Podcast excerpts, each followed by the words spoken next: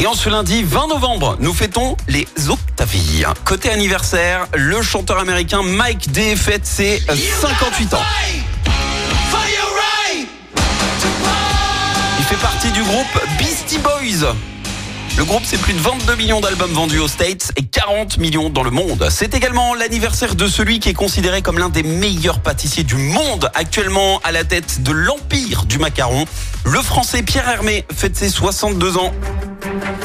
Sur M6 hein, le mercredi pour l'émission Le meilleur pâtissier. Héritier de quatre générations de boulangers pâtissiers alsaciens, il a commencé à bosser chez euh, Gaston Le Nôtre à l'âge de 14 ans. Il enchaîne dans la pâtisserie de luxe Fauchon, puis conseille un certain Ladurée. Et très vite, Pierre Hermé dépoussière le macaron de mamie et le crée dans toutes les couleurs. Il a imaginé notamment le fameux Ispahan, un macaron de trois parfums, framboise rose et euh, litchi.